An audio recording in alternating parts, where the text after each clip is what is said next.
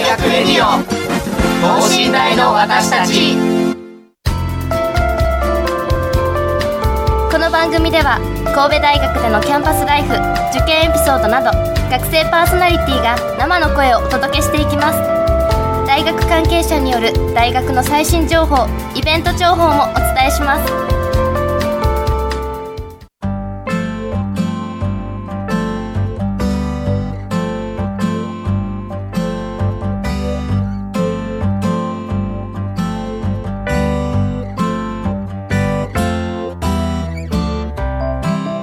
皆さんこんばんは。神戸大学発達科学部3年の大島敦樹と。はい神戸大学工学部4年生の中村邦夫です。はいよろしくお願いします、はいよろしくお願いします。さて10月21日の第8回の放送に出演してくれたオフショアセーリング部ですが放送でもお話しした通り学生世界選手権に出場してきました。ゲストで来ていただいたチームジャパンキャプテンの重岡さんからメッセージが届きました。お聞きください。どうぞえー皆さんこんばんは。神戸大学オフショアセーリング部、えー世界大会出場チームの、えー代表を務める重岡龍馬です、えー今回、えーえー世界大会に出場させていただきまして、えーその結果は8位でした、えー皆さんの、えー応援があって私たちはここまで頑張ってくることができました、えーありがとうございます、えー来年も全国大会を優勝し、えー世界大会に出場しさらにいい順位を目指していきたいと思いますので、えー応援よろしくお願いします。はいということで重岡さんからのメッセージ、えーお届けしました、はい。あのーまああの先月の2日から7日にかけてあのフランスで開催されたこの、えーヨットのね、このオフショアセーリングの世界大会なんですけれども、はい。まああのね今あった通り結果は8位ということではい。あの前回の最高順位の6位を上回ることはできなかったということで、はい。まあ、ちょっとまあ残念な結果ではあったんですけれども、まああの結構接戦だったようでして、えーはい。結構あのいろんなヨーロッパとかあのアメリカとかカナダとかいろんなあの各地からの選手との交流もあの楽しんでいたようなので、はい。あのあの詳細についてあのオフショアセーリング部の、えーブログであったりフェイスブックなどにも載っているようですのでまたそちらの方も、ねぜひご覧になっていただきたいなと思っております。はい。ね、ぜひ来年もまた活躍してほしいなとそうですね。に思ってます。はい。さてということで今週はですねまあ12月に入りましてはい。やっぱりあのちょっと最近ね冷え込んできましたけれどもそうですねさあこの12月といえばはい。何ですか？大島さん。神戸で12月行ったらもうあれしかないじゃないですか。ルミナリエですよね。えーはい。正解です。やったー。はい。すごいもうなんかすごいなんかはい。茶番ですねなんか茶今のね。茶番。はい。はい、そうなんです。12月神戸で開催されるイベントといえばやはり一番代表的なのが神戸ルミナリエ。はい。はい。えーこれはですね阪神・淡路大震災の犠牲者の鎮魂の意味を込めるとともにえーこの神戸の都市の復興そして再生の夢と希望を託したイベントでして、はい。えー今年で22回目なんですけれども今年はですねちょうど今日2日の金曜日はい。に始まったと,、12月2日。はい。はい。えー、と11日の日曜日まで行われるそうなんですが、えーはい。今回なぜこのルミナリエがテーマかと言いますと、はい。実はこの神戸大学の学生でですねはい。ルミナリエでの募金活動に大きく関わっているえー方がいるということでその方に今日は登場していただこうとはい。いうふうに思っています。なるほど。はい、はい。あのルミナリエはあの皆さんからの募金とかはい。協賛金で運営されてるんですけれども、い。その中でですね神戸大学工学研究科のあの塚本寺田研究室。はい。えーこちらのですね研究室の制作した募金箱がですね、はい。この箱がですね、はい箱がはい。ちょっと何ですか？ちょっと。ちょっとすごいんですよこれが。あすごいんですか？はい。あの、まあ、工学研究家ということでですね、はい。あの電飾 LED とか、はいはい。そういう研究のおこう技術を用いてですね、はい。こう募金を楽しく皆さんに募金してもらおうというアイデアが込められている募金箱とはい。いうことなんですよ。あむちゃきらびやかな募金箱みたいなのが出てくるんですかね。かもしれませんね。はい。はい。ということで、えー今年のこのルミナリエの募金活動に関わっている学生に今回はお越しいただきました。この後登場です。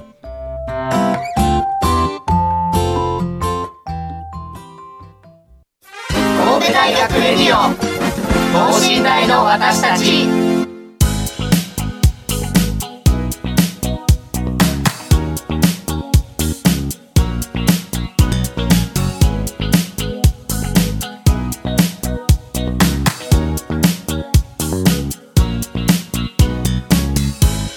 はい、えーでは改めまして本日のゲストをご紹介します。では自己紹介をお願いします。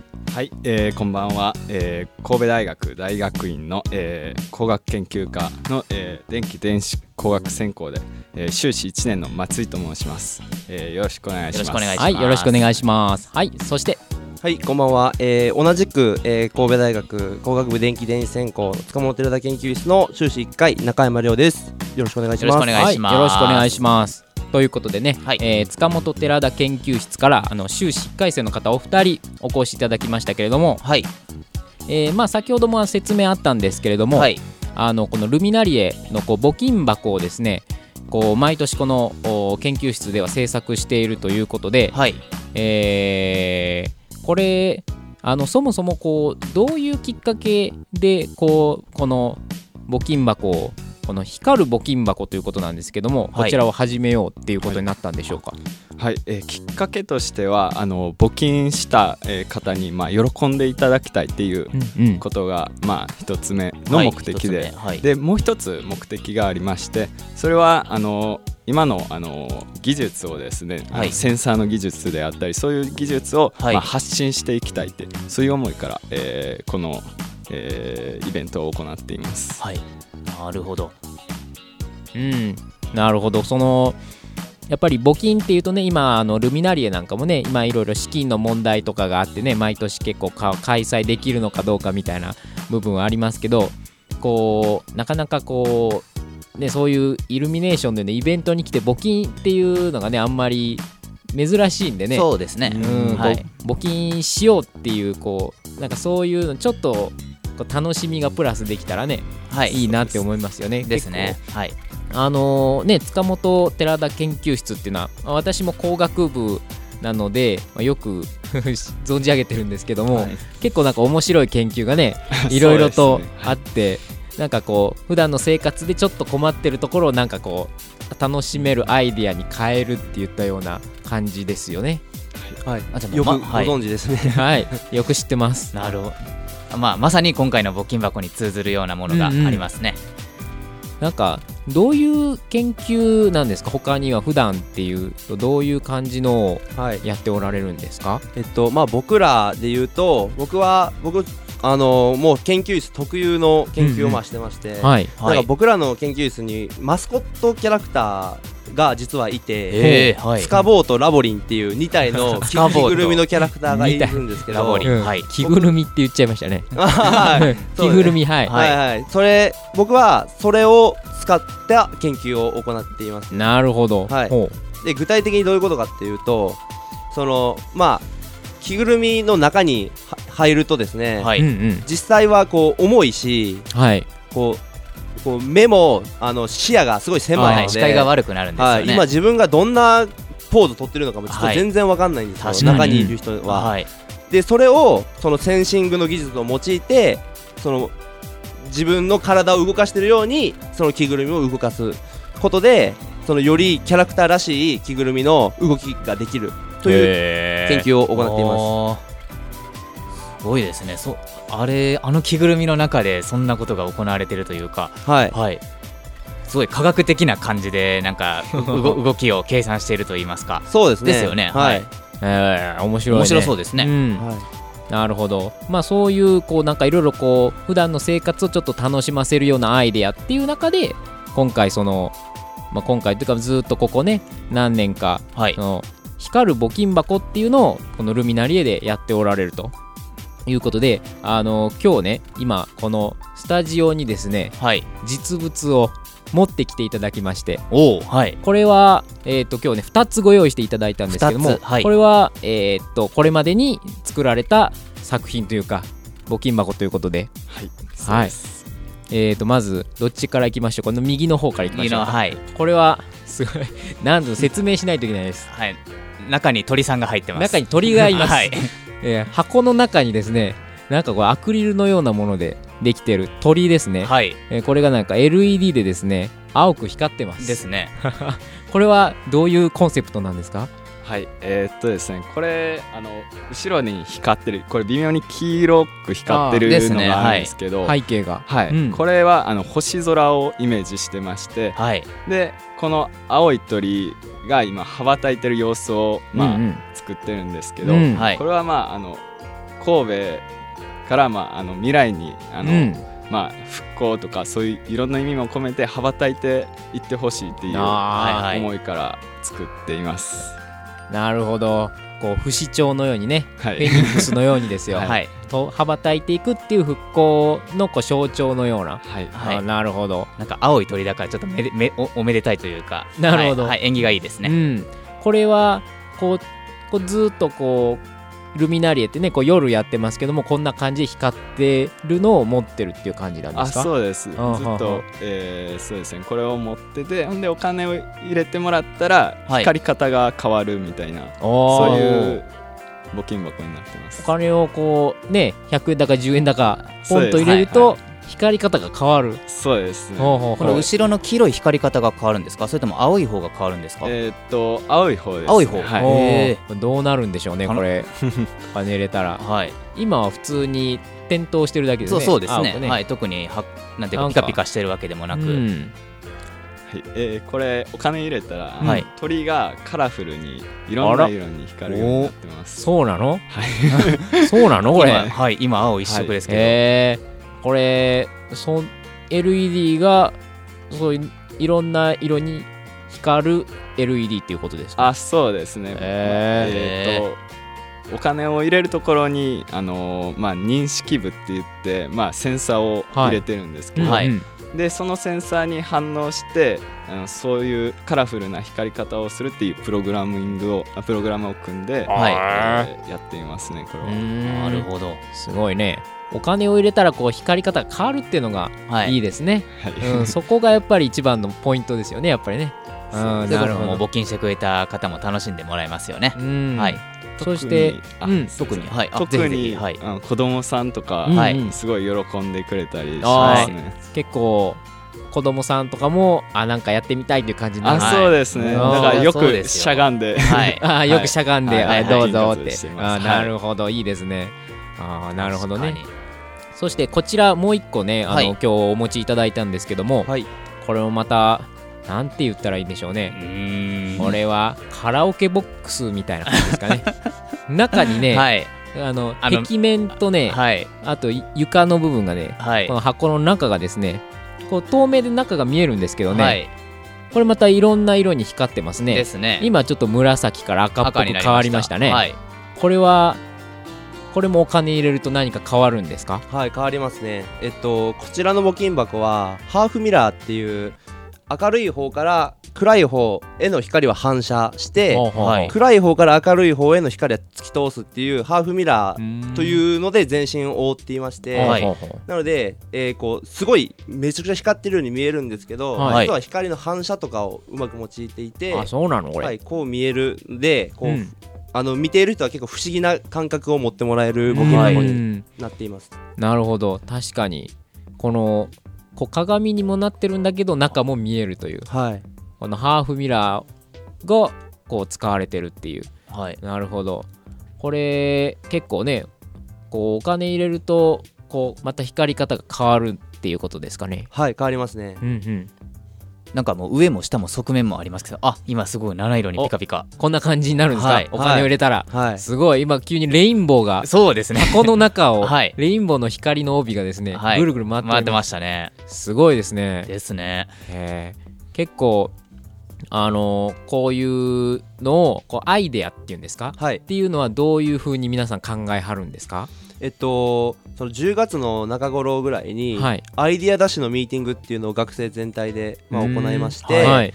でその中から、まあ、え選んでいくという感じですね。全員でも考えるんですか？はい、ゼミの。考えあへー。大体毎年多分100個ぐらいの案100個そうですね。はいまあ、ずらーっと出て、はい、えその中から選ぶというはい。感じです。2つか3つぐらいが生きー残るって狭きいう。もんですすごいね それは。すごいですね。あ、ね。そう。へえそれで実際に、こう、それはなんか実際にこう、これはこう作りやすいなとか、そういう、これはちょっとこう、受けがいいんじゃないかみたいなそういう感じの基準で選んでいくんですか？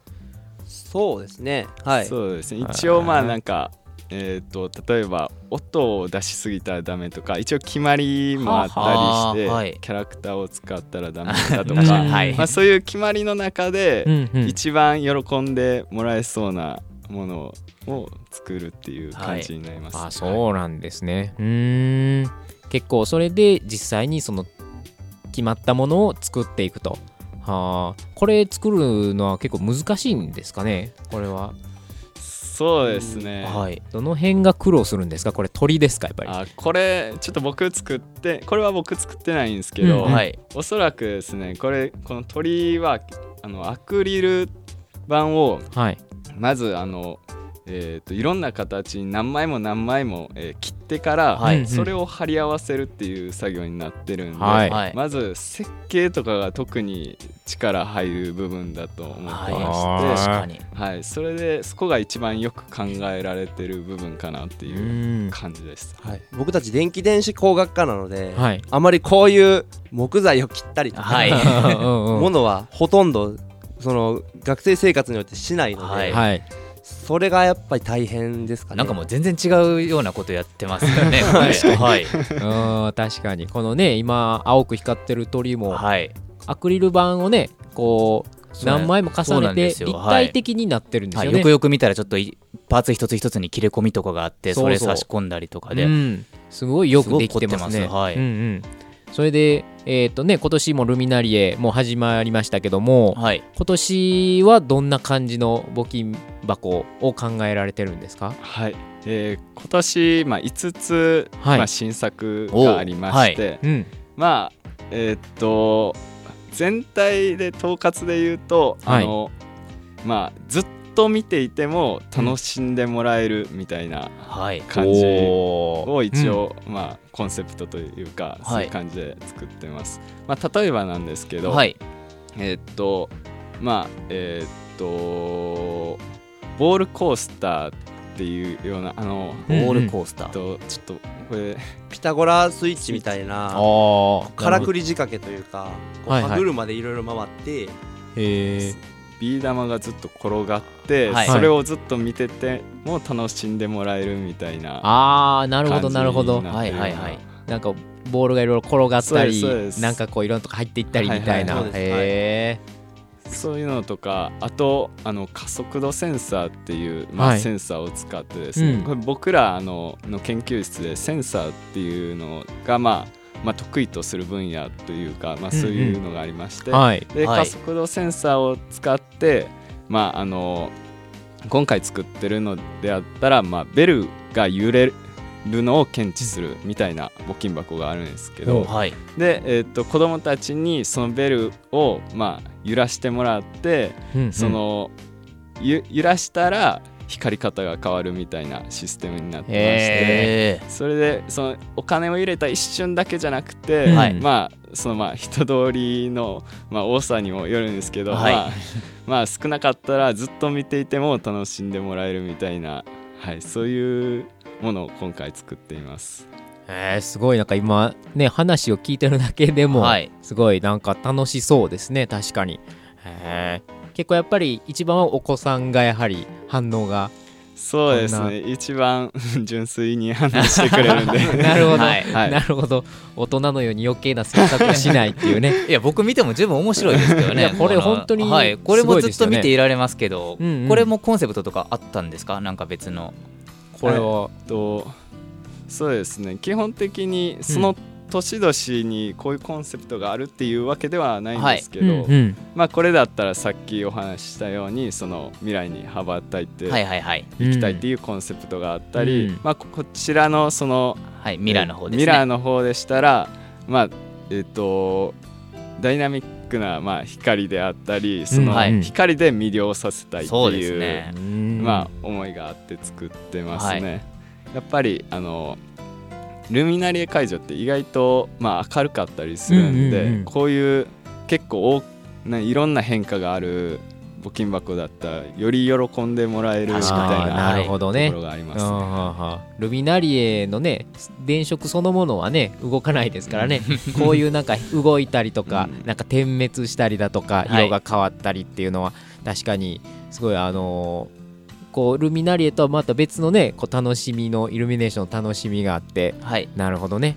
えーっと今年もねあのルミナリエに、あのー参加されて募金活動をねされるということですけどもこれってもう毎日行ったらおられる感じですか？そうですね。毎日。毎日。はい。どのどの辺にいたら会えるんですかそこれ、えーっとね、えー、真ん中あたり。真ん中あたり。真に真ん中。はい。でもおそらく光ってるので、わうん。見てみ なるほど。目立ってると思います、はい。歩いてた、はい。あいるみたいな感じはい。で見つけてもらえると思います。光ってるその回廊の部分の真ん中あたりにいると。あそうです。なるほど。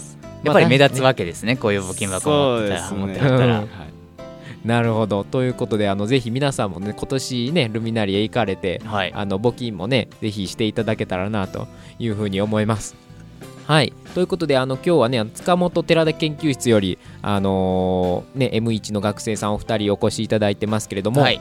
えーこのまあ最後にねこう研究室の紹介をしたいなと思いまして、はい。この塚本寺田研究室この塚本先生と寺田勉先生ですけれども、はい。この塚本正彦先生っていうのがね、えーまあ、すごい人なんですよね。そうですね。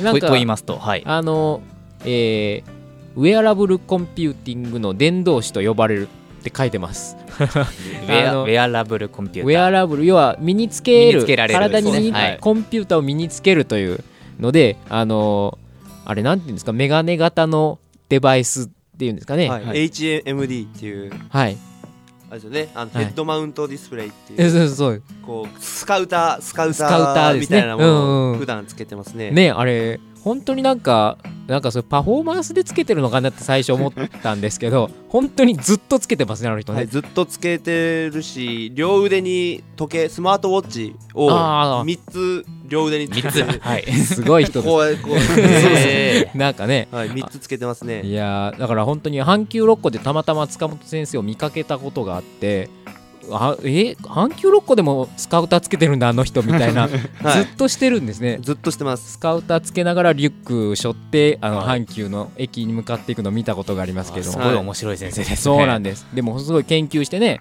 こう実際の生活の中にこうコンピューターをねウェアラブルコンピューターを取り入れるっていうのをねこうずっと研究しておられるとか、はい塚本先生。はい、あとそれから寺田先生も、はい。あのー今年学長賞をねあの優れた研究者に贈られる学長賞を受賞していたりですとか、はい。えー結構ねあのなんかワイワイやってるように見えてこうしっかりですねなんかなんか真面目に研究してるんだなっていうのがね 個人的な印象ですけれども。はい。はい、っていうことなんですよね。はい、というあの今年、えーもその、えーその電飾の技術を生かしてあの募金箱をねあの制作されて今年のルミナリエにも参加するということでね、はい。あぜひあの寒いと思いますけれども そうそうですね。はい、あのぜひあのまたねこう募金箱皆さんの、ね、反応を楽しみながらはい。募金活動をやっていただけたらなというふうに思います。ということで、えー今日はですね神戸大学のお工学研究科の電気電子工学専攻ということで塚本寺田研究室より、えー松井さんと中山さんにお越しいただきました。どうもありがとうございました。ありがとうございました。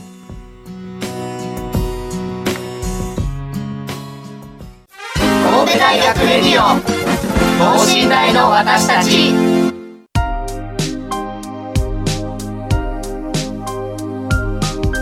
はい、えー神戸大学レディオ等身大の私たちいいそろそろお別れの時間でございます、はい。えー今週はあのルミナリエのおカラフルなはい光る募金箱光る募金箱はい。を作成されている、えー学生の方にお越しいただきましたけども、はい。い、かがでしたか？いやちょっと僕はルミナリエ行ったことないのでああそう。はい、今年はちょっと行く予定あるんですがぜひ募金ししに行きたいなと言いますか。そうそう。あの楽しそうですねお金入れるのが。そうね、はい。これは確かに、はい。これは募金したくなるね。なんか確かに募金がなんかあんまり集まらないから運営が赤字だったりだとかいう話をちょっと聞いたことがあるので、こういう募金箱を作ることによってその黒字にねなるだけ寄るようにご協力できているのであればそれはもう大学としてもすごいなんでしょうね貢献できていると言いますかうんうん。募金箱だってこあの初めて拝見したんですが、うん。すごい綺麗ですよ本当に。見て楽しめるって。子供じゃなくて僕も楽しあの大学生の 僕も楽しめてるので、本当にはい、ね。これはもう募金したくなりますよそりゃ、うん。うんはい。すごいあの非常に綺麗な募金箱でまあ今これねあの普通に照明のある中ではい。見てますけども、これまた夜ね、はい。実際に会場で見たらまた綺麗なんだろうなと思ね。ったりしてますけども、はい。この今日お持ちいただいた募金箱はなんか写真かなんかアップするんですかね。あのあそうですね。はい、はい SNS の方で。はいあの神戸大学ラジオあの等身大のはい、私たち等身大のの私たち。であのツイッターとかフェイスブックとかで多分あのアップすると思うんでまたあのこれ音声だけでねあんまり伝わってないと思うんですよ。そうですよね。はい。はい。ぜひそのツイッターの方だだとかをねあの、うん。一緒に見ながらラジオ聞いていただけたら嬉しいですね、はい。ということで、えーでは来週は？はい。来週はですね巷で話題の映画「海賊と呼ばれた男」にちなんだテーマです。はい、えー神戸大学ロ、えー神戸大学ロケ作品紹介ですね、えー実は神戸大ではさまざまな映画やドラマ CM などでロケ地として使用されているんです、うん。えー僕は正直あまり知らないんですが。うん。えーね、だから神戸への撮影の誘致やロケーション撮影に対するサポートを行っている神戸フィルムオフィスの代表さんが遊びに来てくれ、えー作品紹介や撮影時のエピソードなどいろいろとお話しいただきます、うん、僕も今から大変楽しみですよ。なるほど。ま全く知らないので知識ゼロからね、あの純粋に楽しめると言いますか、うんうん。はい。あの NHK のべっぴんさんとかも今あ使用されて今ますよね。朝ドラね、はい。あれも神戸で結構撮影されてるんですよね。ですよね。うん、結構あの知ってる人が見るとあああこう出てるなみたいなはい、そうなんですよ。なるほど。はい、なんか、あのー経済経営だとか法学部の子の話を聞いていたら、ちょっと撮影してただとか、うんうん。はい、あのー芸能人の人いらっしゃったみたいなあ話が聞こえたんでね。えー。僕発達科学部なのでそういうふうなもう全く見られなかったので なるほど。ちょっとねカメラとかねその辺のロケしてるとこ見たかったなっていうのはありますね。なるほど。あの神戸フィルムオフィスということで、はい。あのまあ、結構ねその神戸で映画の撮影をするときに、まあ、ロケ地の、まあ、紹介ですとか、はい。まあその斡旋っていうんですかね。あっせんこういうとこがあるよっていうのを紹介されているということで、はい。結構ねそうなんですよ。あの神戸は本当にいろんなドラマとか映画の、こうロケ地として使われてて、はい。あのーいろんなあの監督さんとか、あの監督さん。はい。あの俳優さんあの俳優さん、はい、来てるんですよ、神戸にも。ですよ。そうですよ。はい、ねあのなんかねいるいますよね。いますよ。あの、はい。言っていいのかな。あのどこまでいいんですかね。あのたけしさんとかね、たけしさん、えーあの嵐の二宮さんとか、は結構来てるんですよ。はい。結構撮影とかでね監督さんとか俳優さんとか、はい。そうなんです。だから結構あの意外と、はい。そういうのを知るとまた我々ね神戸大学はい。の学生としてあそうなんだ。じゃあちょっとまた見見に行ってみようかなとかあの借りてみようとかね。はい。うん、っていうのはあると思うんですよね。だってもう発達科学部の僕からしたらあの学あのめっちゃ綺麗な学者あんまり行く機会がないので、うん。いつ行っても新鮮ですね。確かにここでもうそれはロケするわってぐらいには綺麗ですよ、うん、はい。そうね。海賊と呼ばれた男も神戸大学がもうすごいねゆかりのある、えー映画でして、はい。ね、撮影も行われているとはい。いうことなんですよね。はい。はい、ということで、まあ、映画の話映画好きの方ぜひ来週この金曜日のこの時間聞いていただけたらなと思います。はい、ということで今週はそろそろお時間でございます。えーここまでは、えー工学部4年生の中村邦夫と発達科学部3年の大島敦樹がお届けしました神戸大学レディオ等身大の私たち今夜はそろそろお時間のようです。またお目見えしましょう。それではまた来週。さようなら。さよなら。